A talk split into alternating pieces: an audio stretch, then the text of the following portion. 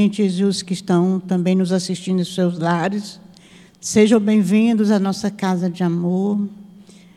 É, nós vamos dar alguns avisos para iniciar nossa reunião.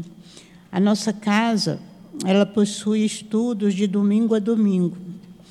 E nós estudamos todas as obras básicas e também nós estudamos as obras de André Luiz, as obras de Leon Denis e de Dona Ivone do Amaral Pereira. É, nossa casa também, quem, quem quiser saber dos horários, dos cursos, é só nos procurar aqui no final, que a gente tem um panfletozinho com todos os horários, todos os dias. Tem, os estudos são de manhã, de tarde, de noite, então todos os horários nós também estudo todos os dias da semana. Só escolher um dia e um horário e vir estudar conosco. É, a nossa casa ela mantém também a obra social Antônio de Aquino, e que funciona o sábado, de 8 ao meio-dia. É, as crianças e as mães chegam, tomam café da manhã, é, vão para a sala, estudam o livro dos Espíritos e as mães também, ao mesmo tempo que as crianças estão estudando, elas também estão estudando o mesmo tema, os mesmos temas, e depois almoçam e retornam aos seus lares. E a nossa casa mantém também é, a, a, a essas mães, elas recebem cestas básicas todo mês e nós precisamos da ajuda de quem puder com um quilo de alimento não perecível para compor a cesta básica para doar para essas mães. Nós, nós precisamos também de sapatos, roupas, é, bolsas, cintos, que, que estiver em boas condições de uso para ser comercializada no nosso bazar e a renda é revertida para a obra social. É, então, quem quiser nos ajudar pode trazer, que seja que é bem-vindo. Nós, quem quiser participar do, da obra social, vir trabalhar ou vir conhecer, é só procurar os dirigentes da casa que eles vão dar orientação como vocês fazerem para vir conhecer a obra e vir também trabalhar. Eles vão dar orientação. É, quem vai fazer a palestra para nós hoje é o nosso Alexandre Garcia. É, quem vai fazer o comentário na hora dos passes é Liane Bispo. Nós vamos estudar hoje no Livro dos Espíritos a questão 304 a 319. E o Evangelho é capítulo 5, item 23. Então, o capítulo 5 é o Bem-aventurados os pobres, os bem-aventurados os aflitos. E o item 23 é os tormentos voluntários. Então, eu vou ler aqui para a gente fazer a nossa prece. O homem está sempre em busca da felicidade que constantemente lhe foge, porque a felicidade verdadeira não existe sobre a terra. Entretanto, apesar das vicissitudes que formam o cortejo inevitável desta vida, poderia pelo menos desfrutar de uma felicidade relativa mas ele a procura nas coisas perecíveis e sujeitas às mesmas vicissitudes, isto é, nos prazeres materiais, em vez de buscá-los, buscá-la nos prazeres da alma, que são uma amostra dos eternos prazeres celestes. Em vez de procurar a paz do coração, única felicidade real neste mundo, ele deseja ardentemente tudo que pode agitá-lo e perturbá-lo. E coisa interessante, o homem perece, parece criar para si propositadamente tormentos que só a ele pertencia evitar. Vamos então pensar em Jesus, vamos fazer a nossa prece. Senhor Jesus, Mestre querido, Mestre amado, aqui estamos, Senhor, reunidos em Teu nome para o nosso estudo da tarde de hoje. Pedimos a tua ajuda, a tua proteção. Envolva o Alexandre, que ele possa ser iluminado nas suas ideias, ampare ele proteja ele. E ajude a todos nós que estamos assistindo, para que possamos tirar um bom proveito dos estudos desta tarde de hoje. Fica conosco, Senhor. Que o altivo também possa estar aqui nos ajudando, nos amparando. Que seja em nome de Deus, em teu nome, Jesus. Em nome do altivo e dos mentores espirituais da nossa casa, que possamos dar por iniciado os nossos estudos da tarde de hoje nesta casa de amor. Que assim seja, graças a Deus.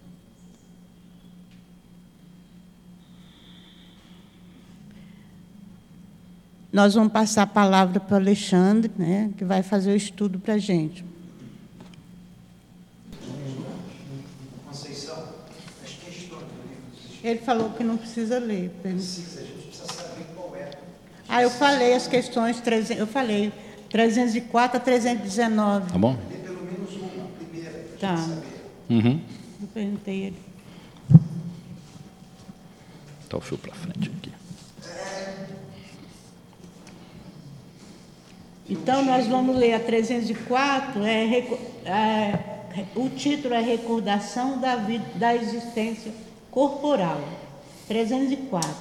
Os espíritos se recordam de sua existência corporal? Sim, quer dizer, tendo vivido várias vezes como homem, lembra-se do que foi e, o, e eu te asseguro que às vezes ri com pena de si mesmo como homem que chegou à idade da razão ri das loucuras de sua juventude ou das puerilidades de sua infância. E a última questão, a 319, é. Ah, não, estava aqui.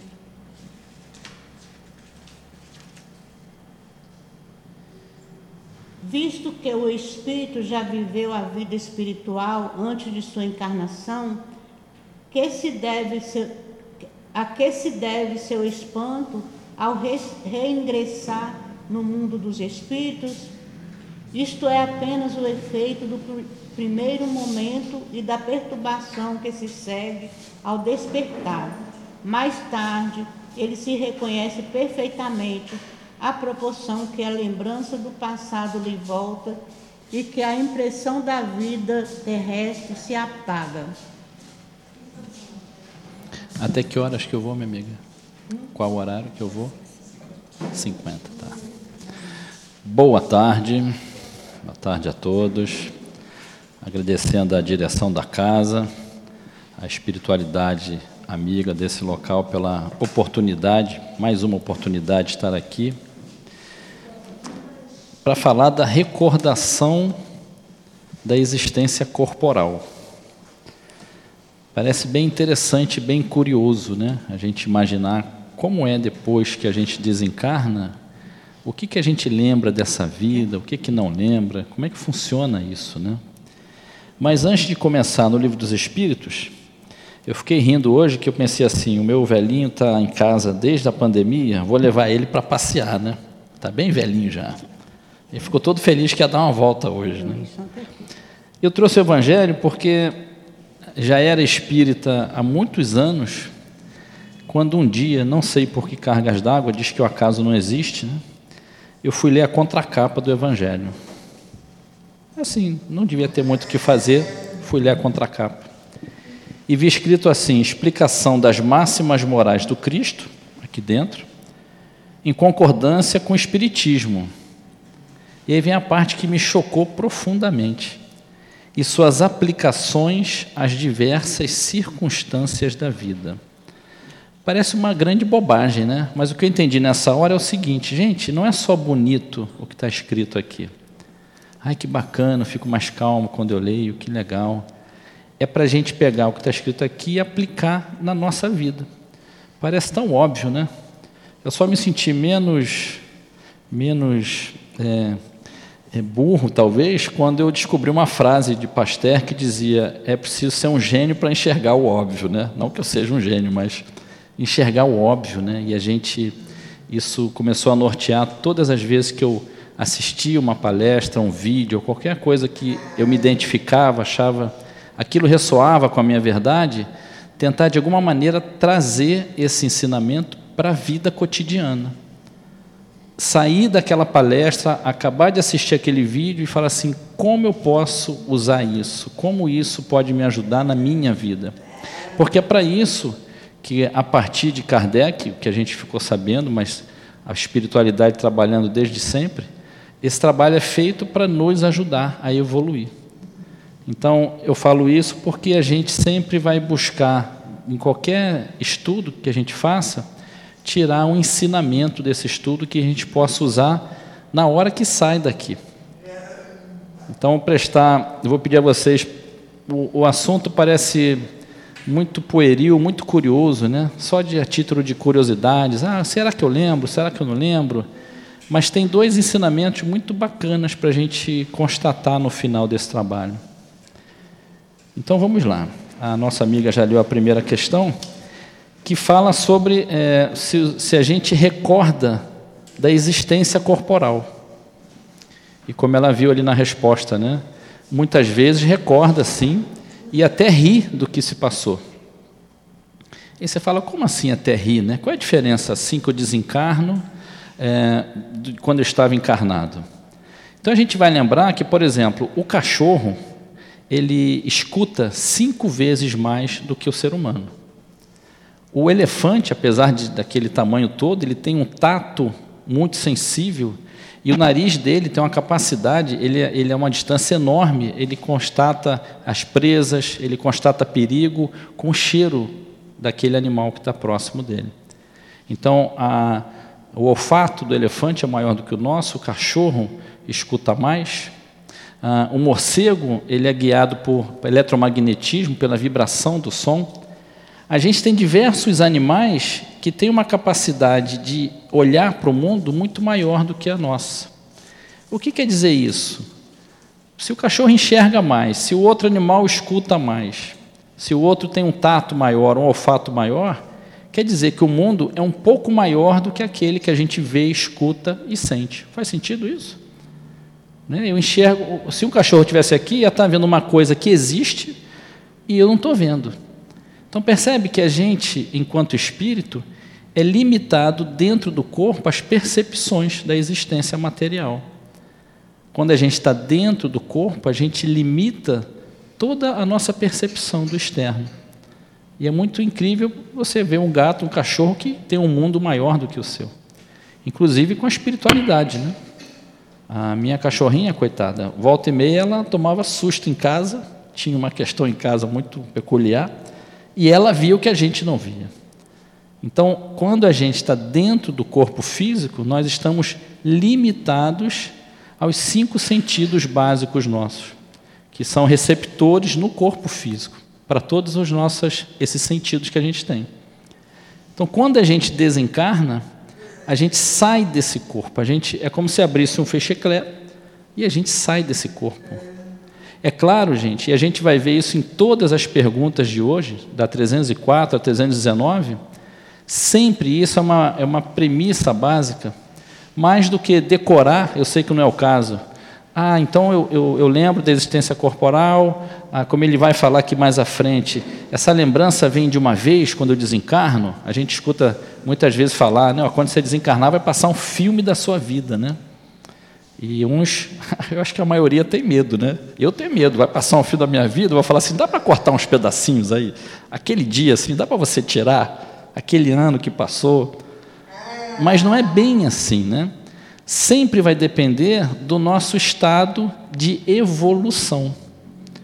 Qualquer coisa que se fale de espiritualidade, nossa, que encarnado também, vai, vai depender muito do nosso estado evolutivo. E o que, que a gente quer dizer quando fala de estado evolutivo? É o grau de consciência que a gente tem, de maturidade que a gente tem. Quando a gente fala mais maturidade, menos maturidade, mais consciência, menos consciência, a gente não está falando de melhor nem pior. Eu lembro sempre, na porta da, da, minha casa tem uma mangueira, e quando eu vejo aquele monte de manguinhas, né, uma mais madura, outra mais verde, fica fácil de entender que nenhuma delas é melhor ou pior do que a outra. Elas apenas têm o seu tempo, cada uma tem o seu tempo de maturar. Para nós, para manga não faz diferença a vida, é sempre a mesma. Mas para nós faz muita diferença começar a olhar para a vida de uma maneira mais responsável, mais consciente. Não que nós sejamos irresponsáveis, tá? Mas, por exemplo, a Joana de Ângeles fala na série psicológica que não, a idade não quer dizer necessariamente maturidade. Maturidade, sabedoria, você vai adquirir vivendo a sua vida de maneira consciente, se responsabilizando pelas suas questões.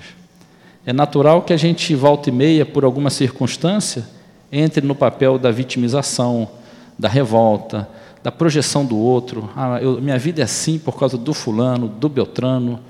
Isso é natural, né, gente? É muito importante não esquecer que nós somos humanos e respeitar esse nosso momento. Se a gente é espírita, tem um, um, um adendo aí. Nós somos humanos, espíritos ainda, é importante esse ainda, imperfeitos, no mundo de provas e expiações. E só um detalhezinho aqui, abrir um parênteses.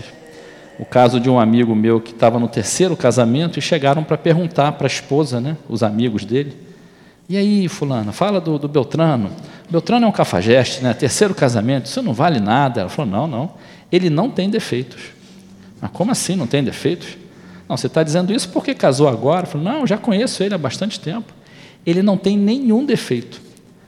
E eles pensavam que ela estava brincando, né? ela falando cada vez mais sério. Não, você tem que explicar isso para a gente, a gente conhece isso há muito tempo. Como é que ele não tem defeito? Terceiro casamento? E aí ela falou assim: ele não tem defeito porque ele não está concluído ainda. Ele está em processo de evolução.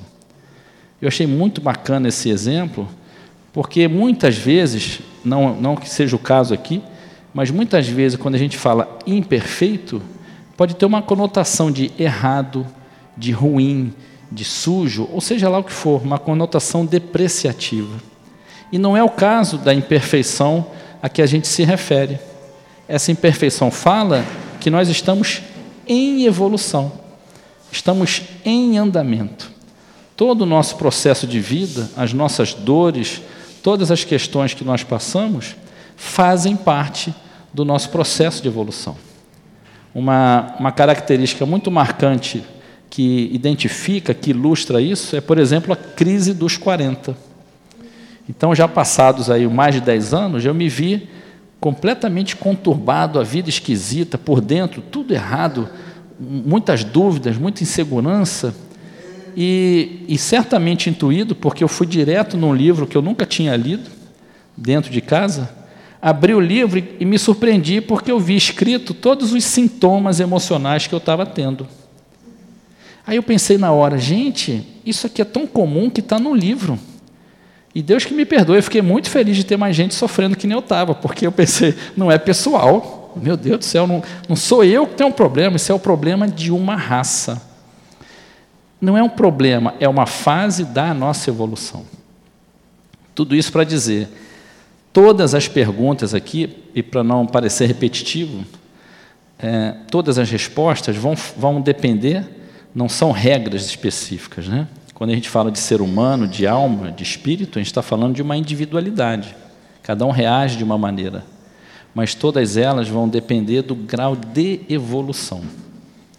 Então, por exemplo, a gente lembra da existência corporal, assim que desencarna, a gente vê muito nas reuniões de obsessão, tem irmãos nossos que desencarnam e passam décadas, às vezes séculos, sem saber que desencarnaram. Não sabem ainda que desencarnaram, não tomaram consciência, tão, tão apegados ainda, tão imaturos. Sempre lembrando, tá, gente? Não tem um, um, uma conotação de julgamento nem depreciação. Imaturidade, inconsciência, são estágios evolutivos. Então, alguns irmãos que que tamanha a, a imaturidade ainda, a inconsciência, o apego à matéria, o apego àquela vida da carne, nem se dão conta que desencarnaram. E vem muito triste nas reuniões falar que a família não escuta, que ninguém fala com ele, que o, o, lá na casa religiosa tem o problema, não queriam mais vê-lo lá. Então isso se trata de um grau evolutivo. É claro que se essa, esse irmão tem uma evolução um pouco maior, um entendimento um pouco maior, e principalmente uma conduta é, quanto mais adequada, melhor, provavelmente, como diz na resposta, ele vai sim lembrar da existência passada. Ele vai lembrar do que aconteceu, de algumas coisas que aconteceram nessa, nessa existência passada. O grau de maturidade e consciência, a gente pode comparar o espírito com a criança. Então vamos fazer aqui uma analogia: uma criança de um ano de idade, de oito anos de idade, um adolescente de 15 anos, 28 anos, são graus diferentes de maturidade, não são? De consciência, de entendimento, de vida. Ah, aos 28, 30, a gente já acha que sabe muita coisa, né? E quando chega nos 40, vê que nunca soube de nada, na verdade. Né? Nos 50, começa a entender que tem um caminho, e por aí vai. Como eu falei no começo, não é uma regra, tá? Cada um tem uma fase, cada um tem um momento. Mas quando você se sentir perdido na vida e pensar assim, nossa, eu sou adulto, já tinha que estar bem resolvido, lembra que a maturidade ela vai acontecer ao longo de toda a sua vida encarnada. Porque toda a sua vida encarnada é isso aqui na sua existência. É como se fosse uma hora na sua existência. E a gente muitas vezes toma a vida nossa aqui, na matéria, como uma única vida. Mesmo tendo conhecimento espírita, é difícil a gente lembrar que nós somos espíritos encarnados. E que essa vida aqui dure 50, 100, 120 anos, é apenas um momento na sua existência. Seria como você passar um dia difícil e passar no outro dia, olhar para trás e falar assim: nossa, que dia difícil, hein? Ah, mas eu aprendi isso e isso. Ou então, poxa, que dia produtivo, caramba, eu consegui resolver aquilo. É você desencarnando, olhando para a sua vida que acabou de terminar, uma de muitas incontáveis que você já teve, de tantas outras que você vai vir a ter, olhar para essa existência e falar: poxa, mandei mal nisso. Quando lembra, quando pensa em reencarnar, reencarnação, lembro da frase do Emmanuel dizendo para o Chico que pelo menos a gente errasse coisas novas. E é bem comum, gente, assim como na nossa vida encarnada, a gente vai repetindo erros a vida inteira, é muito comum a gente atravessar vidas e vidas errando a mesma coisa. Ah, então eu tenho um problema, Alexandre, então eu sou ruim. Não, você está no processo de evolução.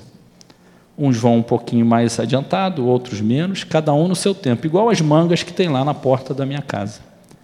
Mas é importante saber que é, é preciso que a gente, pouco a pouco, vá se comprometendo com as nossas próprias dores. E se a gente tem dúvida se está errando a mesma coisa, tem um, uma dica muito simples, viu? Se na sua vida os problemas se repetem, é porque você não fez aquele aprendizado ainda.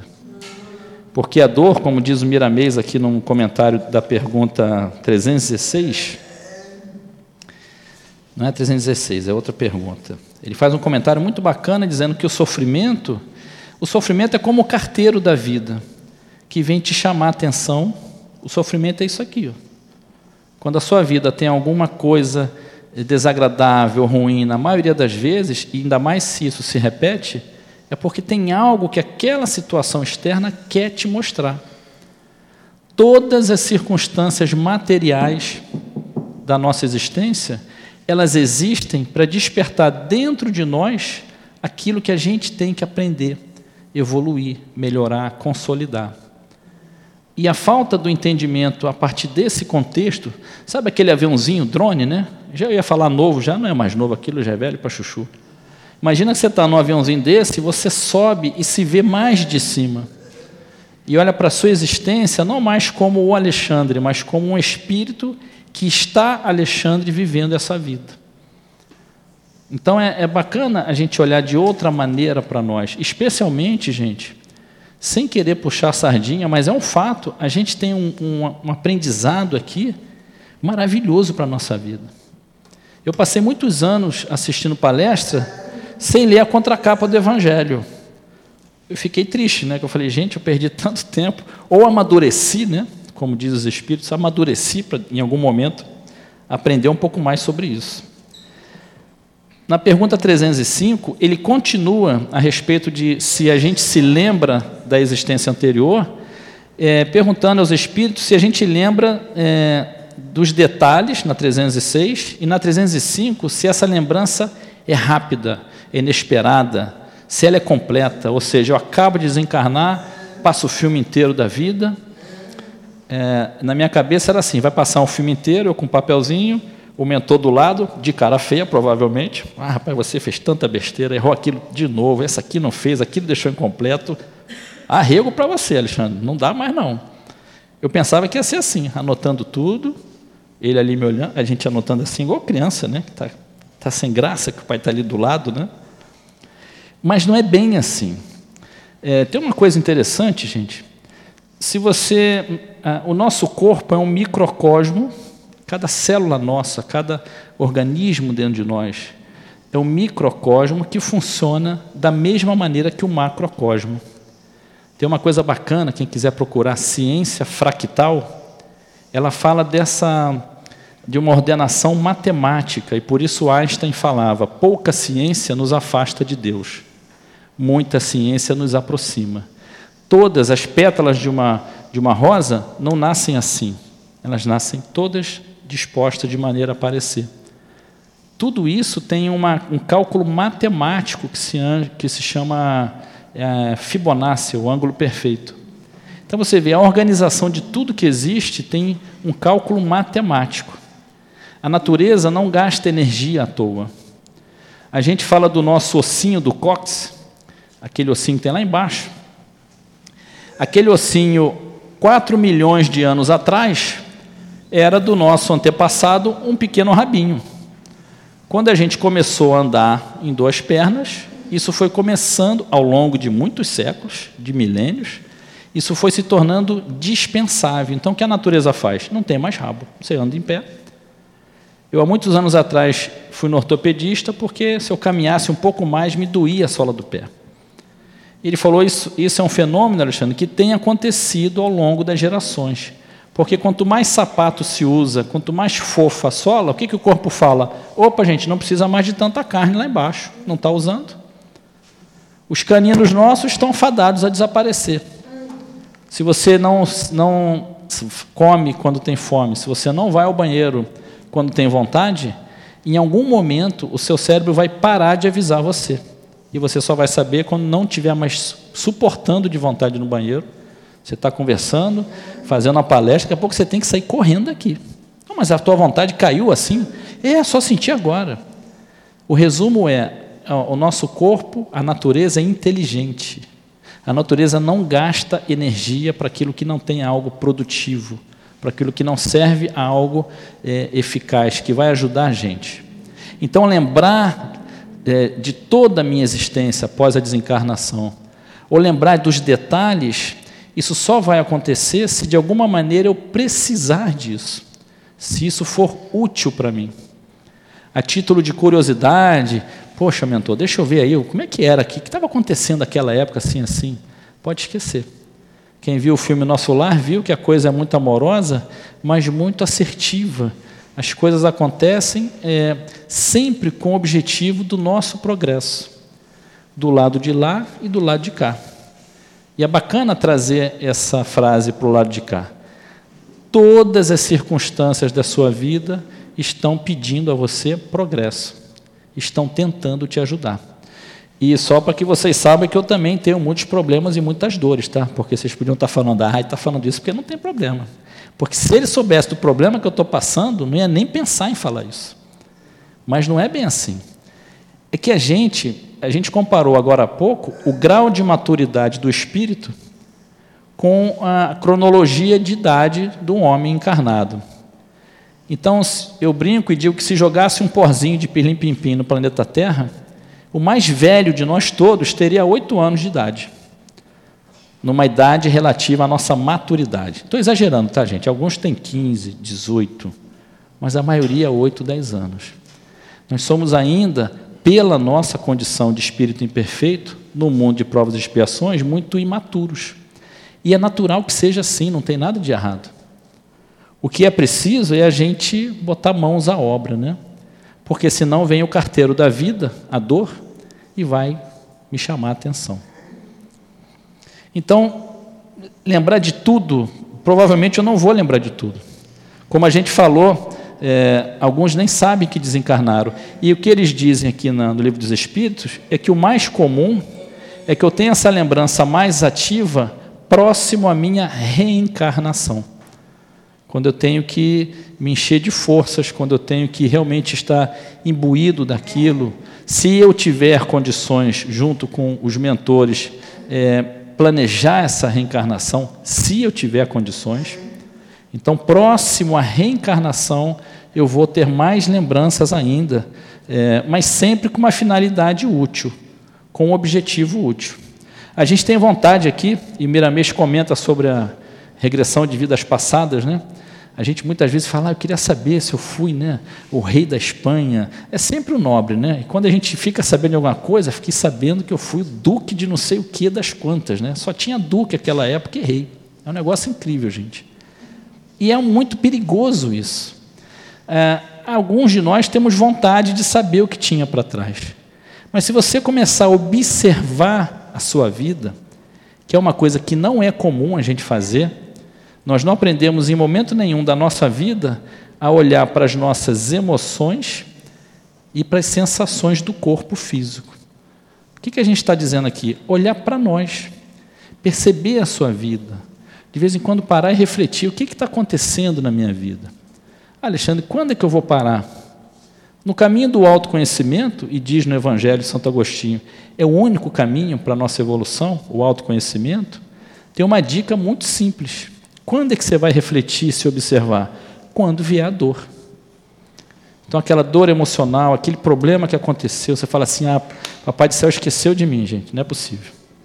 Então, você imagina 200 bilhões de galáxias, com 200 bilhões de planetas dentro de cada galáxia. Na outra vez que eu vim aqui, eu falei o nome, que era 70 zeros. Eu só decorei o nome para aquela época, gente, eu não guardei aquele nome, não. 70 zeros é a quantidade de planetas no universo, conhecidos pelo homem. E a gente nunca escutou falar que um deles tropeçou, esbarrou no outro e alguma coisa deu errado. Se for no fundo do mar, na natureza, na natureza, você não vai ver nada errado. É harmonia, beleza e perfeição. Poxa, então só na minha vida está dando errado? Não tem cabimento isso, né? racionalmente pensando. A questão é entender a mecânica da vida. Entender qual o papel do sofrimento na minha vida. Na religião a gente fala muito isso, na casa espírita, a maioria vem pela dor, não vem pelo amor. E é verdade, e não tem nada de errado, gente. Não tem nada de errado nisso. A questão é a gente, aos poucos, começar a se olhar e olhar para a nossa vida como uma série da escola que você fez. Você fez a segunda série, a terceira, a quarta. Essa encarnação esse momento evolutivo seu é a segunda série, é a quinta série. A quinta série, não quero nem lembrar que eu quase fiquei reprovado. Então eu vou escolher a oitava série, que foi um pouquinho melhor. Mas é uma série de aprendizado na sua vida.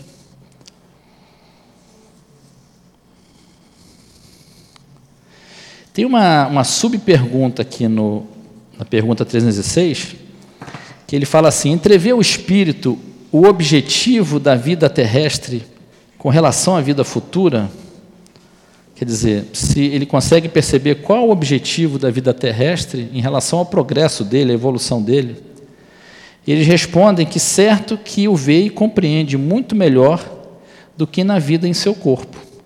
Compreende a necessidade da sua purificação para chegar ao infinito e percebe que em cada existência deixa algumas impurezas. Eu anotei isso aqui, gente, porque quando a gente começa no trabalho do autoconhecimento, no estudo da doutrina, é, e a gente geralmente se cobra bastante, e a gente tem que ter responsabilidade sim. Você já tem a teoria, você já tem o ensinamento, então fica esperto, porque lá no céu também é digital, né? E quando você bater lá na janelinha, São Pedro vai falar assim: me dá teu CPF, amigo. E vai puxar uma lista. Quando tirar a minha lá, vai acabar a folha, né? Vai puxar uma lista enorme. Ou seja, se você já sabe, você tem uma responsabilidade a mais. Mas se você prestar atenção no que ele diz aqui, em cada existência, lembra do que nós falamos? É como se a nossa vida aqui representasse uma hora, um dia na tua existência. Então, a existência com começo e sem fim, e a sua vida é isso aqui. Quando eu fazia culto no Evangelho no lar antigamente, a toalha era cheia de bordado, tinha várias bolinhas, né? Eu falava para minhas filhas, era a mesa inteira de bolinhas. Eu falava aqui, a gente está aqui, ó, numa bolinha dessa. E a gente às vezes está numa bolinha dessa, querendo resolver uma arte que a gente fez durante várias bolinhas para trás. Então a gente repetiu um erro, repetiu um, uma, uma mesquinharia durante cinco, seis encarnações. Toma consciência nessa, eu tenho que resolver isso, eu tenho que resolver isso. Sim, a gente precisa é, resolver isso, mas tudo no seu tempo, né? Sem pender para negligência para permissividade, mas também é, vigiando essa autocobrança. A Lúcia Helena Galvão, uma filósofa fantástica que tem no YouTube, ela fala assim: sem pressa, mas sem pausa. É muito importante isso, porque às vezes o problema que você tem começa a ficar menor do que o problema que você arruma com a autocobrança, o autoflagelo. Ah, aí vem as frases assassinas, né? Não tem mais jeito, eu não presto, eu não tenho jeito, eu desisto se cobrando dá um salto maior do que a nossa capacidade naquele momento. E a gente vai lembrar de novo que, sendo espírita, lendo o Evangelho, que tem passagens tão bonitas, o exemplo de Jesus, ah, e, e, principalmente a frase, né? Reconhece-se o verdadeiro espírita pelo esforço que ele faz para domar, para trabalhar suas más tendências. Eu só me tornei espírita porque a frase era assim, gente. Porque se fosse diferente, tem que ser um cara bom, perfeito, ou seja lá o que for, não tinha nem entrado. Mas é pelo esforço que você faz. Até no suicídio, desse ato terrível, a intenção pesa nessa hora, depois dessa, desse ato. Então, qual é, qual é a verdade que está vibrando no seu coração? A gente pode ter dor, pode ter dúvida, Pode faltar fé em alguns momentos, mas depois que passa aquele momento mais difícil, recobrar a consciência, fazer esse, essa, exercitar esse poder maravilhoso que é a prece, pedir ao teu anjo da guarda o nome que você quiser dar. É incrível, gente. Não tem nada que você peça de coração que não venha para você uma resposta. Não tem. O que tem é que às vezes a gente pede e fica assim. E aí? que hora que vem? Se você entregou, entregou. Entregou para quem você confia? Então espera que vai chegar. E vem. Mas é aquela criança de 8 anos, de 15 anos. Então, se você já tem 30 e poucos anos, você vai ter um pouco mais de paciência, vai ter um pouco mais de centro. Se você tem 15, já vai estar um pouco mais afobado, ansioso. E se tiver 8, vai estar se jogando no chão e chorando no meio do mercado. Está errado de 8, de 15? Não, cada um está na sua fase evolutiva. Não é por isso que a gente vai é, se acomodar. Ah, eu tenho 8 anos. Ah, eu sou imaturo. Não tem problema você se acomodar. Mas vamos lembrar que evoluir, a lei do progresso, não é uma escolha nossa. A lei do progresso é uma lei universal. E ele vai acontecer na sua vida. Mesmo que você fale assim: vou me sentar aqui, quero ver quem me tira, não vou evoluir. Você pode ficar ali, como tem um livro, não me recordo agora, 150 anos brigando porque não queria evoluir, não queria encarnar. A vida vai te levar para esse lugar, gente. E não é, eu não falo isso em tom de ameaça, não. A vida é amorosidade o tempo todo com a gente, porque até nas horas mais difíceis aparece um remédio, aparece uma ajuda, aparece uma solução. Se você não reparou, faz uma, uma lembrança mais tarde e vê que naqueles momentos onde você já não ia mais aguentar, veio a solução. Muitas vezes sem você fazer nada. Você procurou, procurou, não aconteceu, mas na hora que você não aguentava mais, vem a solução para você. Então vamos à questão 309. Como o espírito considera o corpo que acaba de deixar? Acabou de desencarnar, o corpo está lá, como é que esse espírito olha para o corpo? E eles respondem: como uma roupa imprestável que o embaraçava, e fica feliz por livrar-se dela. Para o espírito consciente, mais evoluído, o corpo é um escafandro, né? Aquela roupa de mergulho para mergulhos muito profundos, de ferro, pesada, né? Ela inibe, ela tolhe o espírito de toda a capacidade dele. E lembra do que a gente falou, para espíritos mais evoluídos, né? Tem espíritos que não sabem nem que desencarnaram, tem espíritos que ficam presos ao corpo por um longo tempo ainda assistindo, como ele vai falar aqui mais à frente, todo aquele processo que acontece. E numa subpergunta, que sentimento a visão do seu corpo em decomposição lhe causa? Para esses espíritos ficam presos mais ainda. Quase sempre o de indiferença, como por uma coisa que não lhe interessa mais. Então, nessa analogia que nós fizemos das crianças, comparando a nossa maturidade enquanto espírito com uma idade cronológica do ser humano, esse espírito que olha para o corpo e fala assim: ah, tudo bem, isso não me serve mais. Esse seria um, um, uma pessoa que viveu com sabedoria 50, 60 anos, 70, já tem sabedoria, já tem maturidade, olha para o corpo, agradece esse corpo que serviu a ele nessa vida, para ele passar pelas experiências é, terrenas. E só abrir um parêntese aqui, para uma definição de encarnação. Quem tem filhos menores, adolescentes, já provavelmente já falou assim: não quer me escutar? Tudo bem, você vai para passar por isso. E quando você sentir na carne, vai entender o que eu estou dizendo. Eu já escutei isso, já falei para minhas filhas. Quando eu escutei, não escutei, quando eu falei, não fui escutado. É o processo normal, né?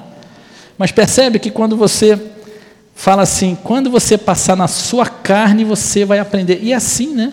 Quando a gente vive aquilo, você fala: nossa, agora eu entendi. Por isso o nome, encarnação. Você precisa vir aqui, ó, e sentir dentro do teu corpo todo o impacto das tuas atitudes, todas as consequências. Você precisa colher tudo aquilo que você plantou. Então, o espírito, e qual o ensinamento, lembrando do meu velhinho aqui, a gente já pode começar a refletir o seguinte: a gente fica nessa vida encarnada, é, não é empurrando com a barriga, tá, gente? A gente não faz isso por mal, mas a gente vai se acomodando, né? E, imaginando que quando desencarnar, tem aquelas frases antigas, né? Ai, fulano, agora que bom que ele descansou, pelo menos. E quando eu escuto isso no velório, eu não vou abrir minha boca. E, aliás, em lugar nenhum, a não ser que a pessoa me pergunte, mas eu ia falar assim: será que descansou? Ou é agora que ele vai ver o que, que ele plantou lá do outro lado?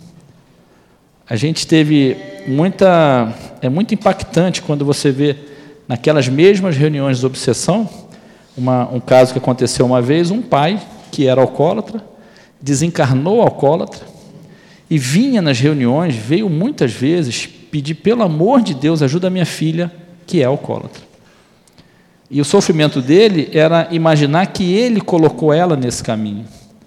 Então, quando a gente desencarna, não acabam as histórias, não terminam as dores, as manias, os vícios, os comportamentos que a gente tem aqui, a gente não muda em nada.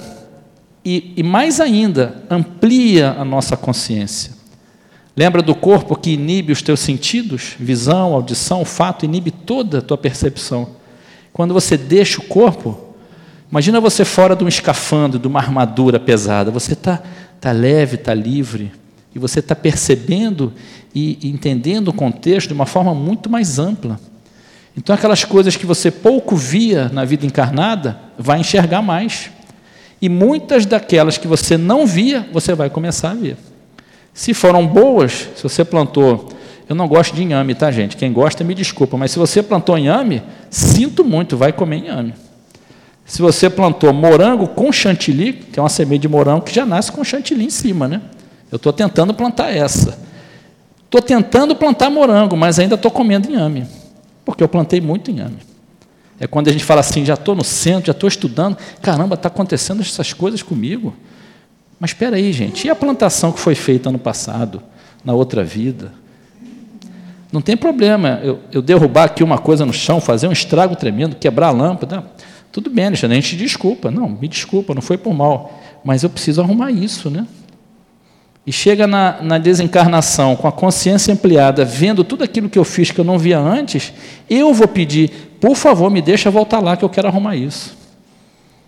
E eu venho numa família mais difícil, numa situação profissional mais desafiadora, e sem perceber que eu estou dentro de um contexto mais amplo que somente essa vida, eu posso entrar na revolta, na reclamação, no julgamento. Ah, Alexandre, então é para eu ficar sempre quietinha na família difícil, me submeter a tudo e não procurar um emprego melhor? Não, não é isso. Lembra, lei de progresso. Fazer a tua parte. Está sempre ligada com o alto através da oração. E estudar, porque as asas da evolução, diz na doutrina espírita, é a intelectual e a moral. São as duas asas. Sem informação nova, para entrar na sua cabeça com as informações antigas, você não constrói reflexão. Se nunca entra informação nova, então uma, uma dica bem bacana, se, e não é, uma, não é um julgamento, tá, gente? É um alerta. Se você já tem mais de um ano, dois anos, três anos, cinco anos, e você não está estudando nada novo, principalmente na espiritualidade, não está fazendo nenhum movimento, se você está olhando a sua vida passar, não importa se você já tem 80 anos. Caramba, já passaram 80 anos. Nunca quis saber de religião. A gente não está falando de se ligar a uma religião. A gente está falando de uma filosofia, de um padrão moral, de uma conduta moral, de um aprendizado de um contexto muito maior que a sua vida aqui. Então, se você está muito tempo sem botar nenhuma informação nova para dentro, provavelmente seus atos, escolhas e, e fatos da sua vida são os mesmos de sempre. E quem não cresce, desce. A gente não evolui, mas estaciona. E a conta vai aumentando, né, gente? A nossa conta não para. Então, na 310, é, aliás, na 312, Kardec pergunta se a gente conserva a lembrança do sofrimento da vida. Gente, o sofrimento, de novo, vai depender do nosso grau de evolução. Mas vai depender muito mais do que você plantou na sua vida encarnada. Então, uma fala de Miramês, quem não sabe, só uma dica aqui, ah, você coloca no, no Google questão 312 comentada. Vai aparecer a pergunta e resposta do Livro dos Espíritos, e embaixo um link para você ir para o comentário de Miramês. Ele pega essa resposta e abre um, um comentário bem bacana, dá para entender bastante coisa ali. É bem simplesinho de achar no, no Google. E Miramês fala assim: não fomos feitos para sofrer. O sofrimento vem como força de Deus para acordar os dons acomodados no centro da vida e nos indicar a vida de luz na plenitude do amor. Quem escutou uma definição mais bonita de sofrimento que essa, gente? Fala para mim. É bonito, né? Sofrer é ruim para caramba, mas é bonito isso aqui que a gente está lendo, né? Eu acho bonito, gente, mas não quero sofrer. Mas quando vem o sofrimento, qual é o que é o sofrimento? Você dá uma topada com o dedão na quina da mesa. Dói pra caramba. Fala dois advérbios de intensidade na hora, porque dói pra caramba. Fica ali fazendo um carinho no dedo, né? Aquilo, nossa, fica lotejando. Essa é a hora da revolta, da vitimização, do está tudo errado, Deus me esqueceu. Melhorou um pouquinho a dor no dedo? Passou um pouquinho o problema? Toma rédea de novo da sua vida. E se pergunta: para que eu estou passando por isso? O que, que a vida está querendo me mostrar? Se tiver difícil, encaminha para o teu anjo da guarda. Se não der jeito, passou duas semanas, um mês, procura ajuda, um amigo, um parente.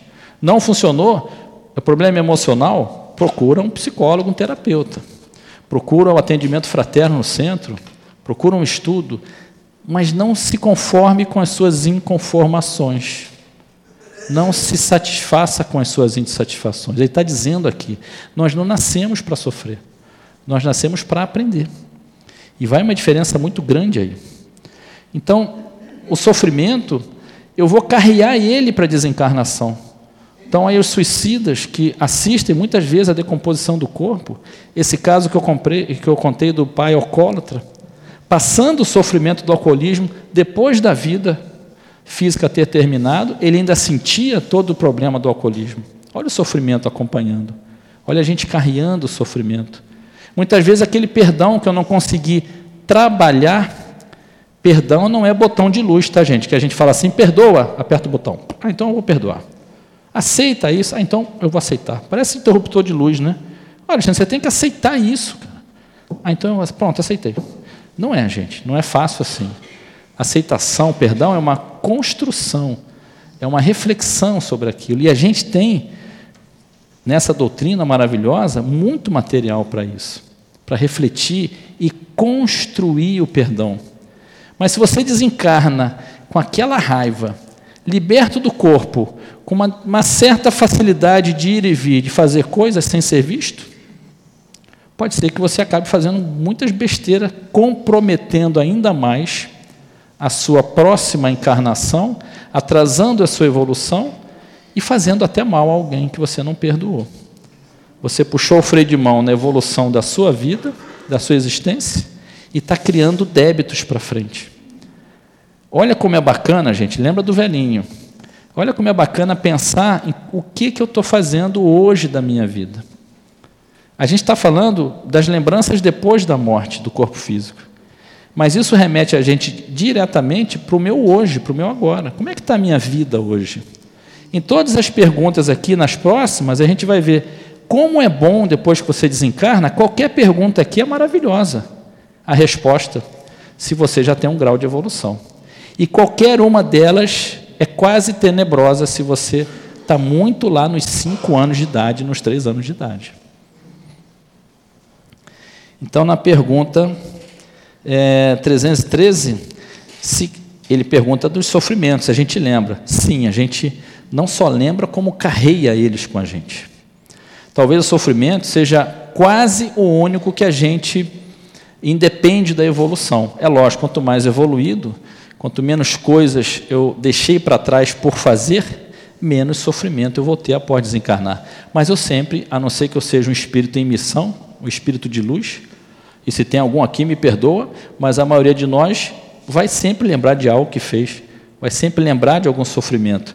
E essa lembrança vai ajudar a gente a refletir ali no plano espiritual com mais consciência para poder pensar no, na próxima encarnação, no momento oportuno.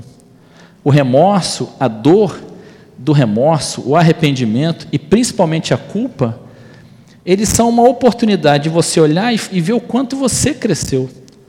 A gente olha para a culpa de uma maneira muito equivocada. A culpa, eu, eu trabalho com alguns objetos e eu tenho um chicote de verdade que é para mostrar a culpa. Então, quando eu falo da culpa, de levinho, né, porque eu já parei um pouco de me chicotear, eu mostro lá. A gente não fica assim, ah, tá vendo, eu errei, eu errei. Gente, se você vê que errou, é porque você não é mais aquela pessoa que errou. Se você percebe algo e te dá dor, te dá remorso, você cresceu, você aprendeu, você está mais consciente. E você hoje mais consciente está pagando o erro daquele outro Alexandre lá, que não sabia o que você sabe hoje. A culpa é um ótimo despertador, mas é uma péssima companhia. Fez o aprendizado o fim da serventia. É assim. Percebe que em várias coisas que a gente está falando, é preciso uma mudança de olhar, uma mudança de paradigma a respeito do funcionamento da vida. Os sofrimentos são muito mais fáceis de lembrar, porque dói, a gente carrega isso com a gente. E as alegrias, os prazeres terrenos, ele pergunta. A gente sente falta disso? A gente lamenta ter deixado os prazeres terrenos?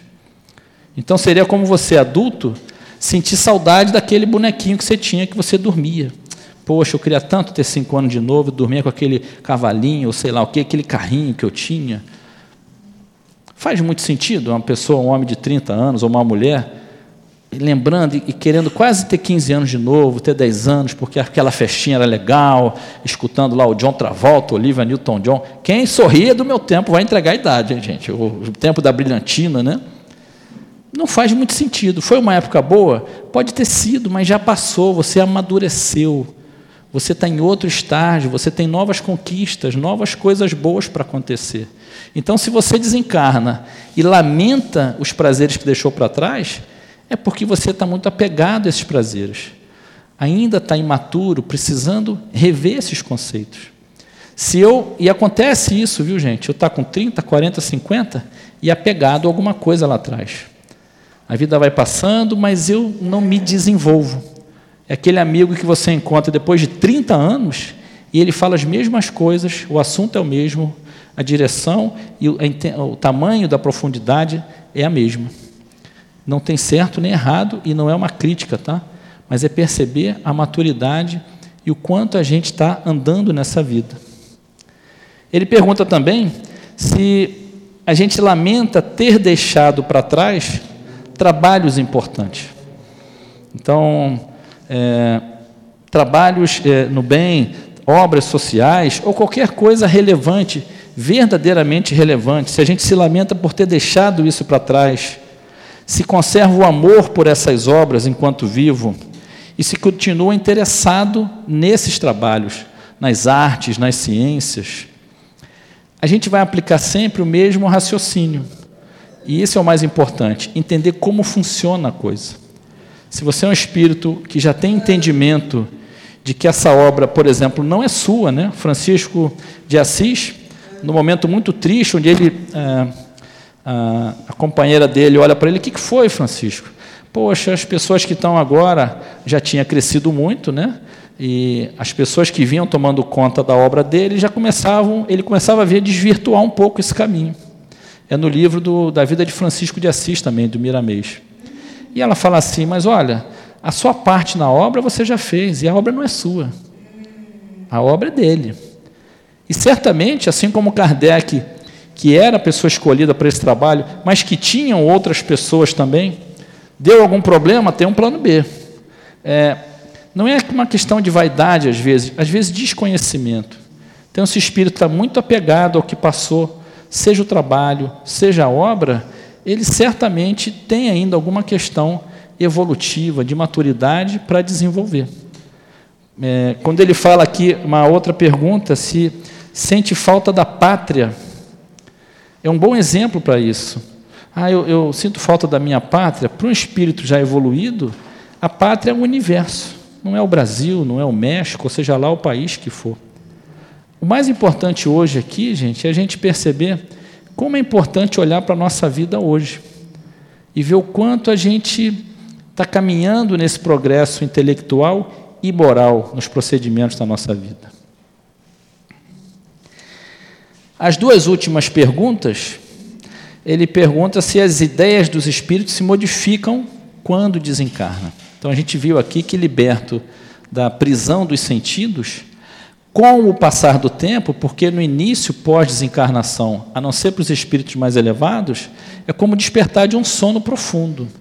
Então, ao longo da vida, de novo no plano espiritual, você vai recuperando a tua consciência, você vai recuperando as tuas lembranças e também o seu potencial.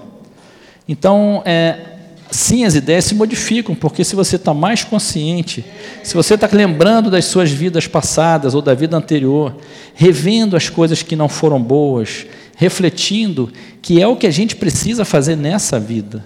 O que, que não deu certo? Que dor é essa que tem me acompanhado? Que problema é esse que não larga de mim? O que, que eu preciso aprender? É como falou Joana de Ângeles, viver os problemas da vida de forma consciente. O que, que é isso? Olhar para o que é qual é a minha parte nisso? Qual é a minha responsabilidade nisso? Percebe que não muda nada esse modus operandi, encarnado ou desencarnado. Eu preciso a todo tempo estar refletindo sobre eu nessa história. Qual é a minha parte? A parte que me cabe, eu estou fazendo? Do procedimento moral no dia a dia, do, do, da busca pelo estudo. Porque é o estudo que vai desenvolver, como nós dissemos, vai trazer reflexão, e aí você desenvolve novos conhecimentos. Aí esses novos conhecimentos vão se conflitar com comportamentos antigos. Aqui começa a transformação. Quando você, a partir do estudo, entende, reflete, cai a ficha, e mas eu estou fazendo assim, assado.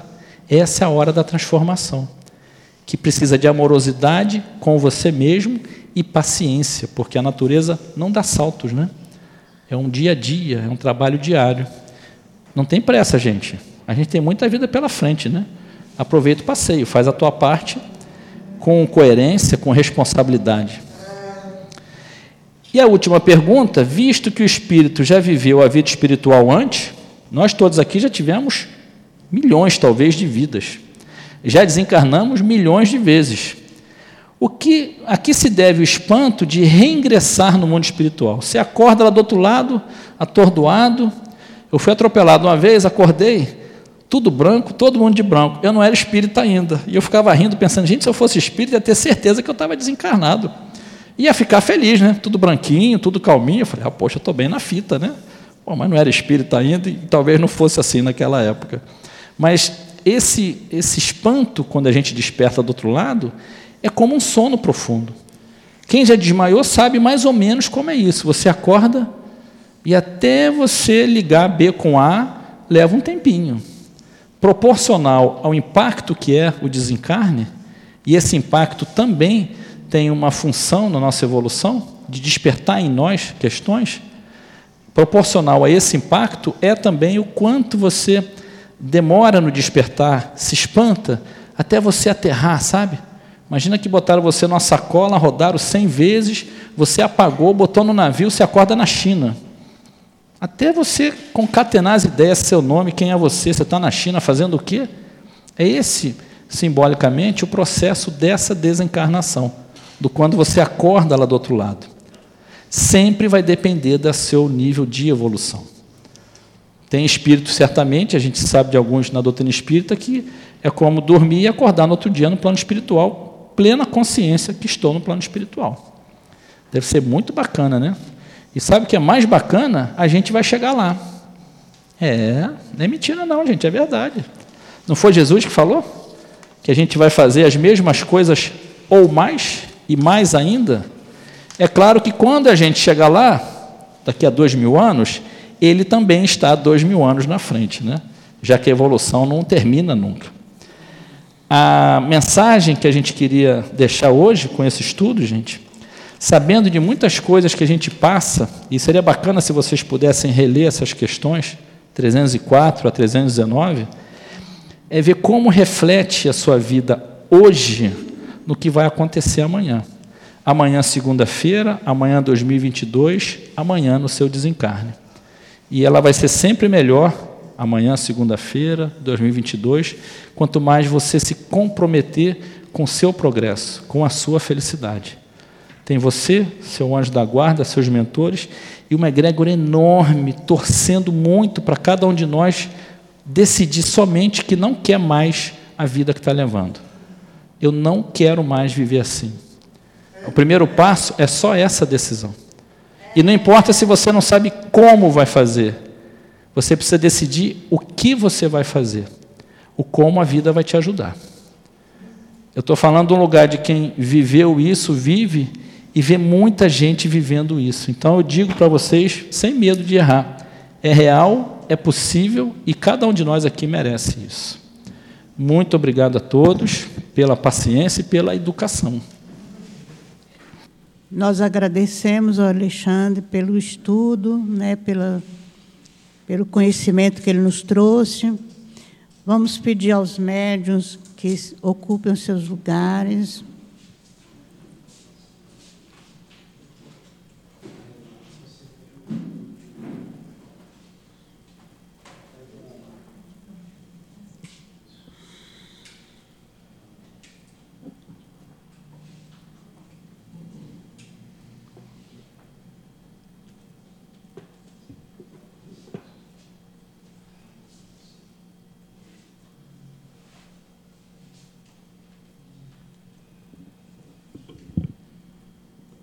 Senhor Jesus, eis que chegou o momento do passe, Senhor, e te pedimos mais uma vez a tua ajuda, a tua proteção, o teu auxílio e o auxílio dos bons espíritos, do, que, do guia de cada médium, para que possa doar suas energias, a fim de que possamos, Senhor, sair daqui mais amparados, mais equilibrados, mais harmonioso.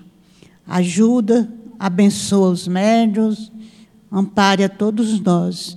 Que seja em nome de Deus, em teu nome e em nome dos guias espirituais, que possamos iniciar o passe na nossa casa.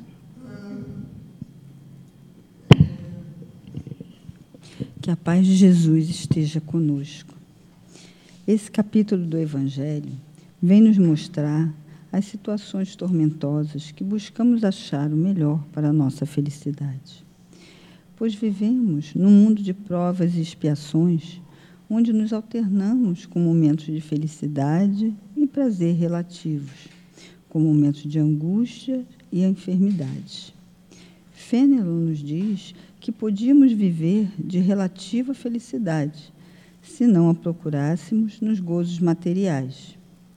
Isso vem ao encontro da passagem de Jesus em Mateus, que diz para nós não acumularmos tesouros na terra, onde a traça e a ferrugem irão corroer e os ladrões irão roubar. E aí então colocamos o nosso parâmetro de felicidade na busca dos gozos materiais e nos prazeres mundanos, no ter, no ser, no consumir e na satisfação do, e nas viciações. A felicidade absoluta não é do nosso mundo e nem do grau evolutivo que nos encontramos. Não podemos avaliar o que seria essa felicidade absoluta nos mundos evolutivos, evoluídos. Não temos parâmetro para isso. Se nós enxergássemos a vida de um modo diferente, buscando os tesouros da alma sob a ótica espiritual, seríamos mais felizes e não precisar, e não nos preservaríamos dos transtornos espirituais, como as, as ansiedades, as angústias e as depressões. Vivemos um momento de transformação, de reclusão, onde precisamos refletir sobre a nossa essência e os verdadeiros valores da vida. Fazer o que o Santo Agostinho nos disse, avaliar o que fazemos as nossas atitudes diárias ao nos deitarmos. Isso é um autoconhecimento. Só assim saberemos como, só assim saberemos como somos. Jesus nos disse: Eu sou o caminho, a verdade e a vida.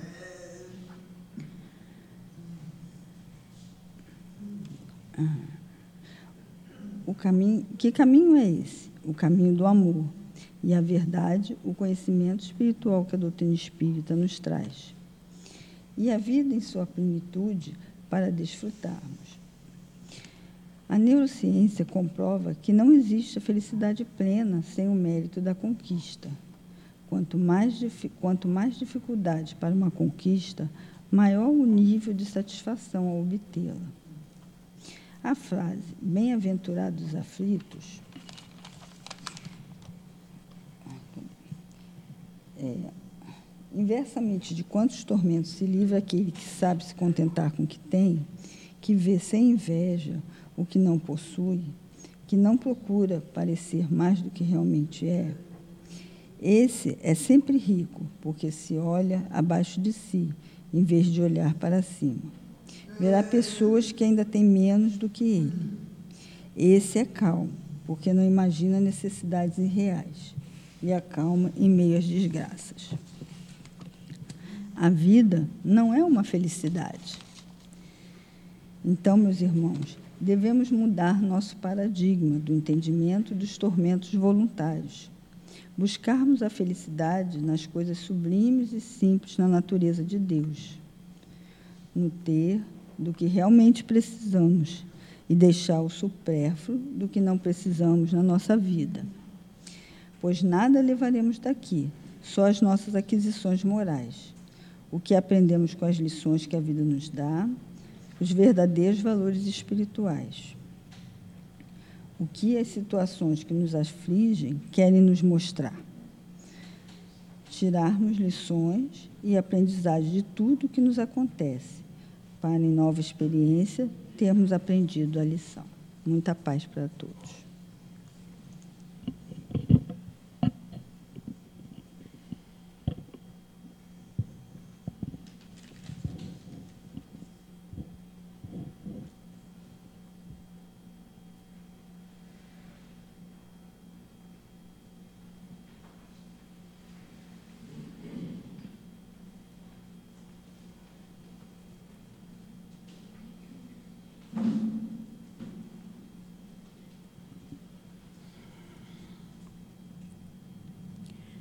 Jesus, Mestre infinitamente bom, Nós muito te agradecemos, Senhor, por essa tarde de estudos, de aprendizado, por receber essas energias que recebemos aqui nesta casa de amor, pelo equilíbrio que estamos conseguindo aqui, pela espiritualidade que nos assiste, Senhor.